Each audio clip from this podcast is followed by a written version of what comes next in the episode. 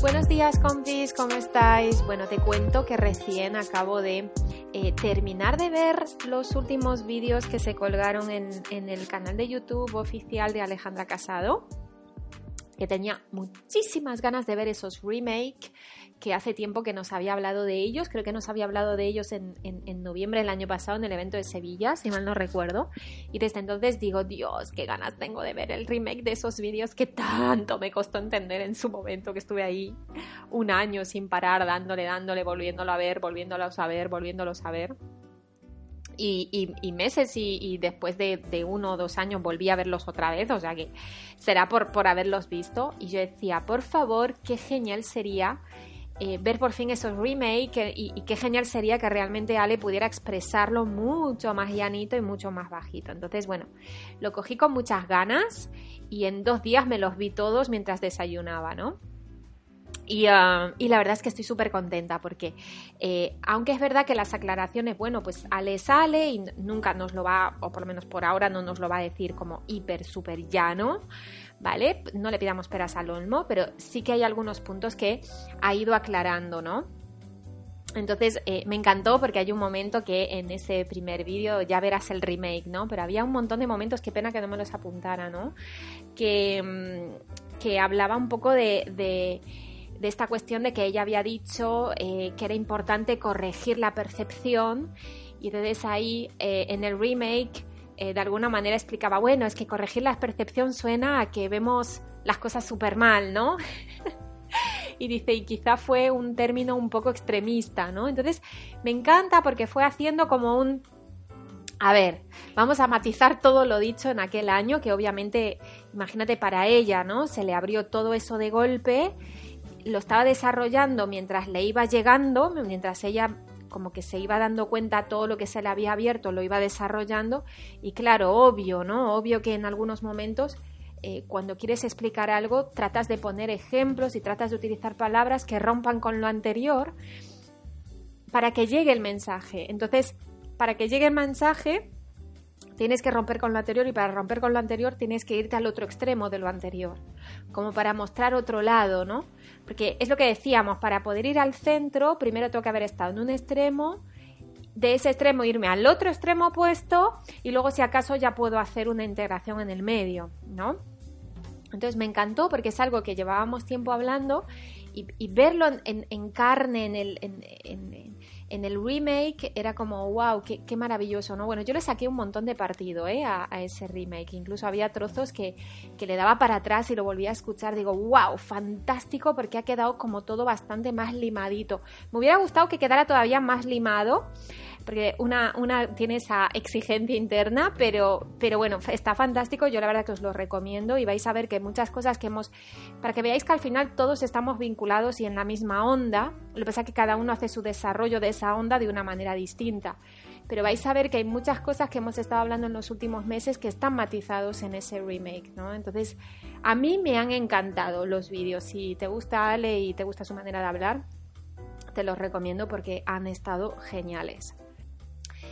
Y otra cosa que me encantó y en la que, en la que volví a verlo varias veces, ese estrato, no me acuerdo, es que ves, no me apunté, pero en uno de esos vídeos comentaba esta cuestión de que al final todo el, el cambio de paradigma, todo este gran cambio de perspectiva que estamos haciendo, que yo no lo llamaría cambio de perspectiva, yo lo llamaría ampliación de perspectiva, porque no es que cojas una perspectiva, la tires y la cambies por otra. ¿Me explico? Esto me parece que el término puede llevar a error para muchas personas que al menos o no lo pillaron en su día o, llegan nuevas, ¿no? Entonces no es un cambio de perspectiva como la sustitución de una por otra, como si una estuviera incorrecta, en plan, ah, sí, claro, o sea, todo viene de ese origen y ese origen hace algo incorrecto, o sea, comete un error, o sea, no.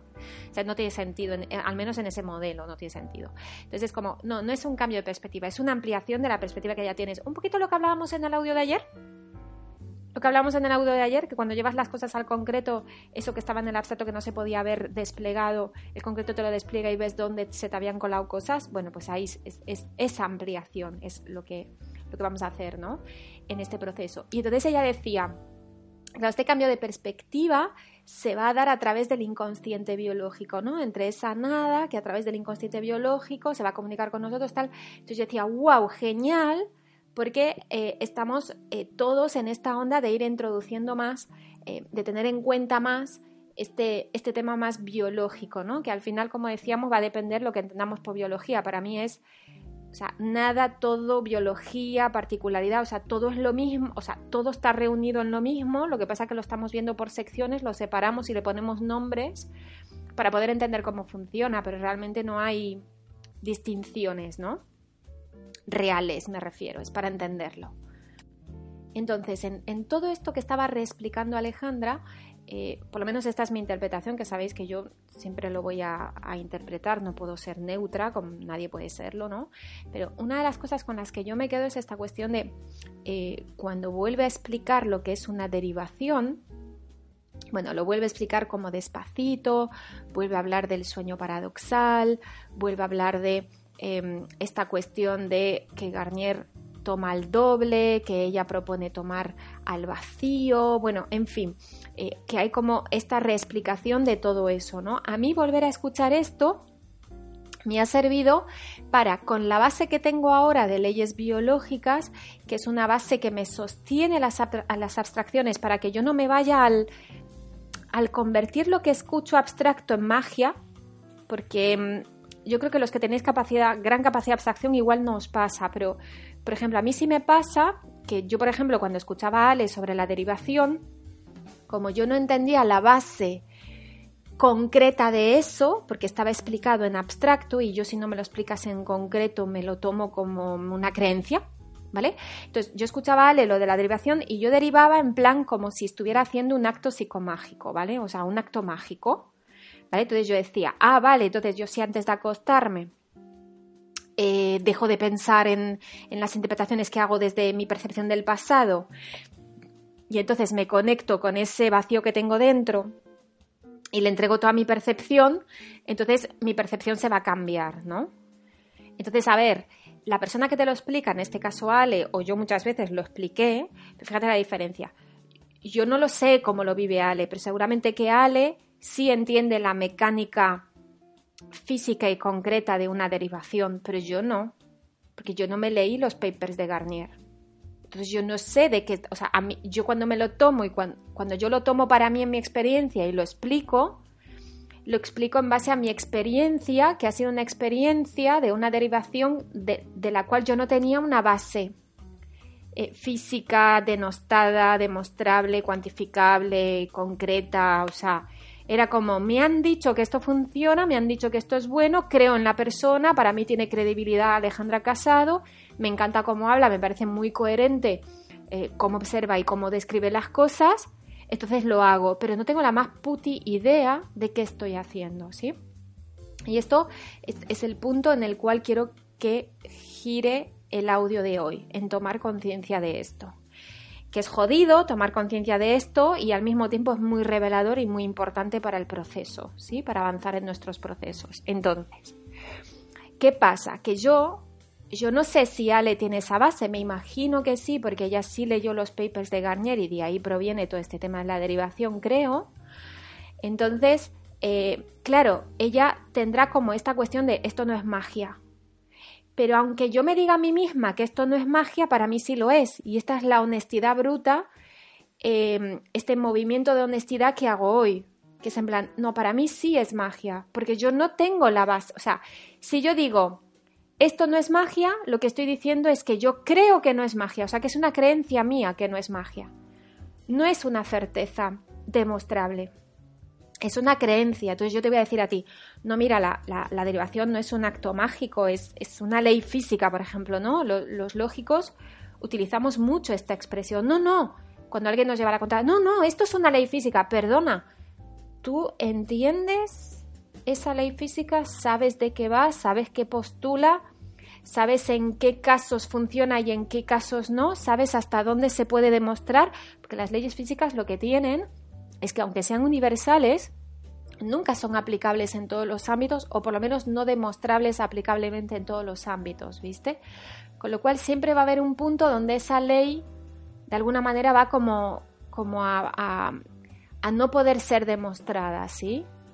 Y luego por otro lado un concepto de ley es un modelo que alguien propone porque cree que las cosas son así, se hacen cálculos, luego viene un físico aplicable, aplicado, coge los cálculos de ese físico teórico e intenta demostrarlos con experimentos diseñados por él mismo para conseguir demostrar algo. O sea que el tema ley, claro, tiene, tiene, su aquel, ¿no? Tiene su aquel. Entonces, cuando hablamos de ley muchas veces, yo creo que ni siquiera sabemos lo que es una ley.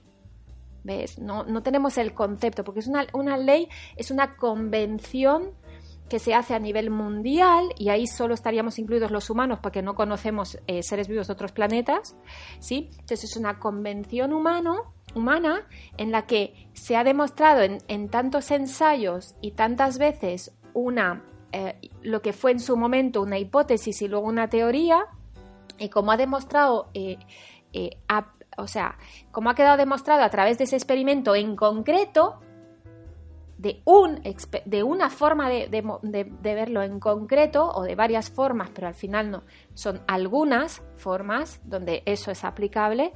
Entonces a partir de ahí se hace una convención y se dicta que esto es una ley. Eh, pero no deja de ser una ley un modelo que trata de explicar una realidad. O sea, una ley sería como un mapa y la realidad sería como un territorio. Entonces, es verdad que cuando el Google Maps está actualizado, el mapa coincide con el territorio. ¿Sí? Pero como el territorio eh, eh, siempre hay algún trozo por explorar más, ¿sí? Eh, cuanto más exploramos el territorio, más se desactualiza el mapa de Google Maps. Pues Google Maps, cada vez que se hace una calle nueva o cada vez que se transforma un terreno, tiene que actualizarse. ¿Sí? Bueno, pues con las leyes físicas pasaría igual, o sea, una cosa es una ley y otra cosa es la realidad real. Si entonces la ley la uso como un mapa que me explica lo que pasa en la realidad real. ¿Y, ¿Y por qué es una ley? Porque se ha demostrado que es fidedigna con respecto a lo que pasa en la realidad, pero eso no significa que no siga siendo una ley y no una realidad. me explico, por ejemplo, la ley de la gravedad nosotros los humanos hemos convenido que eh, se puede eh, de alguna manera eh, entender mapa, se puede percibir mapa como una ecuación que es esta de peso es igual a masa por aceleración, ¿no? vendría a ser como la, la, ley de la gravedad, vendría a ser como esta máxima de esta ecuación física teórica, peso es igual a masa por aceleración, ¿no? Entonces, pero peso igual a masa por aceleración no es la gravedad. Esto es lo que, lo que quiero explicarte, ¿no? P igual a m por a no es la gravedad. Es una ley que proviene de una ecuación que un físico teórico hizo para explicar una realidad que es la gravedad, pero no es lo mismo. O sea, es como si yo confundiera el mapa de Google Maps que aparece en mi teléfono de, una ciudad, y esto lo explica muy bien David Williams en uno de sus vídeos, me encantó el ejemplo, si yo confundo ese mapa con la ciudad, o sea, yo el mapa no lo puedo patear, la ciudad sí, y va a haber detalles del mapa, que, de la ciudad, perdón, que no voy a poder ver en el mapa. Y va a haber detalles del mapa que no concuerden todo el tiempo fidedignamente con esa eh, ciudad, ¿sí? Entonces, Aquí de nuevo vemos, siguiendo con el audio de ayer, que los conceptos abstractos es la realidad quien nos reparametriza todo el tiempo. Entonces, quien nos tiene que alimentar es la realidad, no los conceptos abstractos.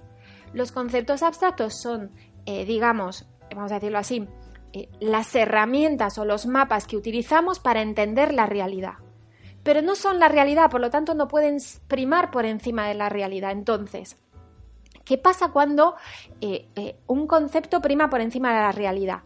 Que se convierte en una creencia que me lleva a dictar o dictaminar veredictos que están basados en un concepto abstracto y no en la realidad real.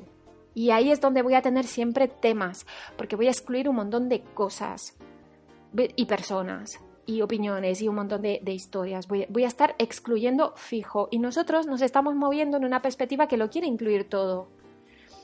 Pero claro, nuestra propia herramienta que lo quiere incluir todo nos hace excluir muchas cosas. ¿Por qué? Porque no, no estamos sabiendo cómo relacionarnos, cómo utilizarla, cómo relacionarnos con ella y cómo utilizarla para esa inclusión de todo. Entonces, ¿qué pasa? Yo, yo, yo estoy segura de que Ale esto lo tiene súper a la vista. Pero claro, Ale no tiene este, por ejemplo, este espacio para bajarlo y explicarlo despacito para que a todo el mundo le entre en la cabeza, diciéndolo llano y tal, porque Ale está a otra velocidad y está a otras cosas. Y como dice ella, no es su papel hacer eso. Para eso están las personas que hablan más lento, que, que como que concretan más las cosas, que dedican más espacio y tiempo a cada explicación, bla, bla, bla, bla, bla, ¿no? Entonces, por eso para mí es importante hacer estos audios cada vez que escucho a Ale y que pillo alguna sutileza y coger esa sutileza de un segundo y alargarla en un audio de, por ejemplo, en este caso de veintitantos, de 30 minutos, ¿no? es súper importante porque si no son cosas que se nos pasan por alto. Entonces, dicho esto, vuelvo al tema de la derivación, ¿no? Yo escucho que una derivación nocturna es como una especie de rezo que le hago a un vacío que ni siquiera sé lo que es porque es un concepto que todavía no, no, no he podido, uh, ¿cómo podríamos decir? Poner a prueba en la realidad real. ¿Sí? Y entonces eh, hay, hay gente que incluso me dice, me escribe a veces me dice, bueno, pues ya veré qué hago, que decida el vacío. Y yo digo, madre del amor hermoso. Pero tú sabes lo que es un vacío, porque un vacío, yo te juro por Dios, que ni tiene capacidad de decisión, ni está ahí para, para decirte hacia dónde tienes que ir, ni tampoco va a hablar contigo, chica. O sea, no habla el vacío. O sea, es el vacío es vacío, no existe. O sea, no, no es una persona que vaya a hablar contigo. ¿Qué pasa? Que nosotros para poder explicar un concepto lo hemos contado como que tú te comunicas al vacío y entonces de vuelta el vacío se comunica contigo y te cambia la perspectiva y tal, pero eh, lo hemos conceptualizado con esta contaminación mística que tenemos y no solo mística, sino contaminación mágica, ¿no? como que hay algo mágico que va a ocurrir en mí si hago tal cosa. ¿Por qué digo mágico? Porque no tengo la más puñetera idea de qué está pasando ahí, por lo tanto para mí es magia. ¿Qué es la magia? Cuando ocurre algo que yo no puedo explicar pero que veo que funciona. Entonces, eso que funciona y que yo no puedo explicar es magia. ¡Wow! ¡Qué mágico es esto! Lo decimos muchas veces, ¿no? Parece magia, claro. Magia o creencia, como le quieras llamar. Le puedes llamar creencia pero una creencia no es más que una magia. Porque, para, vamos a ver, si tú sabes cómo funciona algo, no necesitas creer en él. ¿Me explico? Cuando tú has experimentado lo que es ser madre, como decíamos ayer en el audio, no te hace falta creer que ser madre es genial o es una tortura en algunos momentos. No, no, no, es como, ah, yo creo que ser madre debe ser así. Claro, porque no lo has vivido. Entonces para ti es una creencia como es ser madre. Entonces las creencias eh, de alguna manera sustituyen la falta de la experiencia de eso que creo. Entonces, como yo no he podido experimentar, vivenciar y por lo tanto, em, entre comillas, demostrar eso, entonces lo creo. Creo mágicamente en eso, digamos. Esto es lo que quiero explicar, así un poco exagerado, lo quiero exagerar para que se entienda lo que quiero transmitir, ¿no? Entonces, sí, Alejandra nos ha dicho que esto es una ley física y seguramente ella sabe de lo que habla, pero yo voy a hablar de mí. Yo no tengo la más puti idea de qué habla, porque yo no sé qué carajo va esa ley, no sé qué carajo de ecuación matemática va esa ley. O sea, ¿tengo yo alguna pinche idea? O sea, yo sí sé sobre la ley de la gravedad. Peso igual a masa por aceleración. La tengo clarísima, la estudié, hice cálculos, lo comprobé en laboratorios, o sea, lo comprobé mm, cayéndome 50.000 veces del caballo cuando montaba. O sea, mm, sí tengo experiencias con la ley de la gravedad de cuando estaba en el instituto haciendo ejercicios y tengo experiencias también con las hostias que me metí las veces que me caía, ¿no? Con la realidad real. Entonces, de la gravedad tengo una idea, pero de la ley em, del desdoblamiento del tiempo tengo yo una pinche idea. Cero. Y si yo en este 2 de octubre de 2018 no puedo hacer este reconocimiento, ¿qué carajo estoy haciendo con mi vida? ¿Qué carajo estoy haciendo con mi vida? Si, si, a día 2 de octubre de 2018 yo no puedo hacer este reconocimiento interno, ¿qué, qué hago? ¿Cómo sigo con esto? Imposible, ¿viste? Entonces a mí el remake me ha venido bien también, no solamente para aterrizar algunas cosas y escuchar cómo Ale las matizaba, cosas que a mí me hacían ruido y al escuchárselas matizar digo, ah, con razón me hacía ruido, sino que además me sirve para hacer este reconocimiento, que digo, la madre que me parió. O sea, ¿cómo no me di cuenta antes de esto, no? Entonces, yo lo que me digo a mí misma es, Sandra, no vuelvas, cuando alguien te pregunte sobre el desdoblamiento del tiempo, Tú no puedes volver a decir que esto es una ley física, tú no puedes hacerlo, porque tú no sabes nada de esa ley física.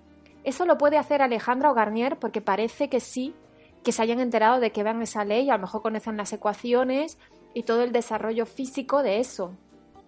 Pero yo no, yo no voy a decir que esto es una ley nunca más porque yo no lo sé. ¿Me explico? Entonces yo voy a decir que hay personas que postulan que esto es una ley, pero yo no voy a decir, yo sé que esto es una ley, porque en realidad no lo sé. ¿Me explico? O sea, yo, la gran toma de conciencia que me llevo hoy es esta, porque aunque yo crea con toda mi alma que esto es una ley física y universal, no deja de ser lo que yo creo. Porque mientras yo no lo pueda eh, comprender funcionalmente, ¿sí?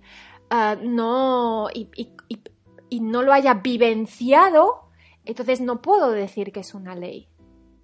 Porque es como que es muy fácil hablar, pero luego cómo sostienes eso. Luego alguien te vendrá y te dirá, así, ¿y cómo es eso de que es una ley? ¿Me puedes hablar de esa ley? Y te vas a quedar con una cara de estupidez máxima, en plan póker total, en plan, eh, pues, pues la verdad es que no te puedo decir mucho, porque, eh, a ver, eh, pero a ver, dime, ¿qué, ecuación es esa ley? O sea, ¿en qué año salió? Y, y, entonces, ¿dónde está registrada? Y no sé qué. Y tú te vas a quedar con cara de, pues, no sé, es que a mí lo que me dijeron es entonces ya empezas la frase así, es que a mí lo que me dijeron, es que yo lo que entendí, es que yo creo que, es que yo lo que escuché, claro, entonces, o sea, es como, ¿de qué estamos hablando? ¿No? Esa es la, la gran toma de conciencia que me llevo de este año 2018, la máxima toma de conciencia y dosis de humildad, ¿no? Entonces, siguiendo con, este, con este remake donde ella explicaba la derivación y explicaba que esto era una ley física, decía, claro, es una ley física porque yo cuando derivé eh, es como que al día siguiente, o sea, fue instantáneo, o sea, al día siguiente yo directamente, o sea, ya no percibía con carga. ¿Vale? O sea que yo no sé si ella le conoce el desarrollo de esa ley, pero lo que yo sí sé es que ella vivenció algo con respecto a esa derivación. O sea, ella derivó y de repente dejó, de sentir carga. Entonces ella sí puede decir, es que para mí esto es una ley. Pues claro, no es una creencia, es que es algo que viviste, ¿sí? Que bueno, que yo creo que ahí también para mí lo que hubo fue una constelación de distante emocional de segunda etapa, ¿no? De, esto de cuando tienes dos conflictos em, que tienen que ver con segunda etapa, eh, peligro de integridad. Eh, constelas y no sientes nada, ¿sí? No tienes más cargas, estás en modo lógico. Pero bueno, para mí tiene relación, o sea, yo creo que hay una mezcla ahí que es lo que ella dice, pero ella lo dice de una manera y desde leyes biológicas se puede explicar de otra manera con un sostén más em, eh, respaldado por estudios hechos a personas que les ha pasado lo mismo que a ella, ¿vale? Entonces hay un respaldo, hay un sostén de lo que ella dice, porque alguien podría decir, esta mujer se lo está inventando, pero yo ahí saldría y diría, no se lo está inventando porque esto está documentado científicamente por el doctor Hammer. Entonces, Ale no se está inventando nada. Otra cosa es que no te está dando la descripción documentada de estudios donde se ha realizado, de estudios científicos que han investigado que este cambio de conducta puede sucederle a un ser humano. Y de hecho le sucede a muchos seres humanos, los cirujanos, los psicópatas, la gente que no siente empatía por los demás, eh, la gente que no tiene cargas, que lo ve todo muy frío y lógico, eh, etcétera, etcétera, ¿sí? Entonces, eh, volviendo al tema que estábamos hablando, es como ella lo vivenció, ese cambio de perspectiva, ¿vale? Tras esa derivación, lo vivenció, ¿vale? Pero yo no. A mí se me fueron las cargas en ningún momento, en ningún momento. De repente empecé a ver las cosas como súper desde una visión de conjunto y abstracta como las veía. No, en ningún momento. Entonces, ¿yo puedo hablar de una ley física? No, en ningún momento, porque no tengo ninguna de las dos opciones. Ni haberlo vivenciado, ni tampoco haberlo em, conocido funcionalmente a nivel de fórmula física, matemática. Entonces, ¿de qué estoy hablando? Claro, a mí esto se me planteó en un taller que di donde una persona me dijo, ¿y de dónde sacas esto? Y ahí fue cuando la realidad, si la sabes escuchar, te informa. Entonces yo dije, ostras, tiene toda la pinche razón del mundo el cabronazo este. O sea, es que no tengo puta idea de dónde saqué esto. O sea, ¿cómo yo puedo hablar de algo que no entiendo su base? Entonces se desmorona todo. Menos mal que vinieron las leyes biológicas a sostenerme toda esa abstracción, porque si no yo estaría desmoronada trabajando en cualquier empresa ya a estas alturas, yo que no pierdo el tiempo, y hubiera dejado todo esto. O sea, a mí realmente fue un rescate en toda regla, porque yo a mí se me, estaba cayendo todo. Entonces, por eso, por eso es tan importante y tengo tantas ganas de compartir esta cuestión de encontrarle un sostén a toda esa abstracción que hemos comprendido y entendido últimamente. Hay que ponerle un sostén si no estamos hablando mágicamente. Y este es un, mi gran reconocimiento del 2018, que se inició en 2017, es este. Es este. Y con el remake de Alejandra me di más cuenta todavía de todo esto, ¿no? Porque ahora con lo que aprendí, eh, todo esto de biología, yo volví a escuchar el vídeo 1, los trozos que ponen, volví a escuchar las matizaciones que hacía ella y digo, claro, ahora lo entiendo, claro, ahora tal. Y, y había muchas cosas que ya no era un, ah, me lo creo mágicamente, ¿viste? Había como un sostén donde colocar todo eso que se iba diciendo en el remake. Así que ahora que todos sabemos un poquito más de, de leyes biológicas, que hemos oído hablar de constelaciones, que hemos vamos a escuchar ese remake los que nos apetezca y vamos a decir, ah, mira, ella lo explica así, como una derivación al vacío, que de repente le cambió la perspectiva y que ya no sentía carga, pero yo sé que tiene que ver con que se le removió, de hecho ya lo cuenta en Cuzco, alguna cuestión de protección de la integridad, no solo suya, sino también de algunos de sus familiares, claro, consteló varios conflictos, ¡pum! al día siguiente se levanta y ya no tiene carga, ¿no? Entonces te permite que lo que a ella le pasó le ves una base que te lo sostiene, ¿viste? Y de hecho, yo creo que casi todos hemos pasado por momentos de enajenación donde la empatía se nos fue al carajo, donde constelamos, aunque solo fuera por unos instantes, ¿sí? y de repente mandamos a unos cuantos al carajo, dejamos el trabajo, hicimos lo que fuera porque estábamos en, esa constelación de distante emocional. ¿Habíamos derivado al vacío previamente? No, porque no sabíamos ni que existía. Pero ocurrió. Entonces, cada uno lo explica a su manera, ¿ves? Cada uno lo va a explicar a su manera. La cuestión es que cada uno tiene tenga su, su, base de sostén. Ella su base de sostén es a través de, entiendo que esta ley del desdoblamiento del tiempo. En mi caso, como yo no conozco el desdoblamiento del tiempo, lo sostengo gracias a el conocimiento de esta constelación, el tema de la derivación, por ejemplo. ¿Vale? O sea que eh, eh, de ahí la importancia que todo lo que aprendamos lo tengamos eh, a la vista para cuando escuchemos otras cosas o experimentemos otras cosas que nos sirvan, que no, que no lo tengamos olvidado, ¿sí? Y que podamos unir puntos y unir cabos y atar cabos, ¿no? Y decir, ah, por aquí, ah, por allá, ah, por allá. Si a mí las próximas veces que alguien me diga, ¿sabes qué? Estoy en una crisis existencial, lo primero que le voy a preguntar es, ¿y qué te pasó últimamente en los últimos años? ¿Perdiste el trabajo o perdiste algún ser querido? ¿Te pasó algo? Entonces cuando la persona me diga, pues sí, tuve un problema con mi pareja y otro con mi trabajo, digo, lógico, pues mortal. Ahí tienes crisis existencial. ¿Ves? Entonces, ya, es una, ya no es que yo me tenga que creer que la persona fue elegida para de repente tener una crisis existencial e iluminarse. No necesito el cuento ya.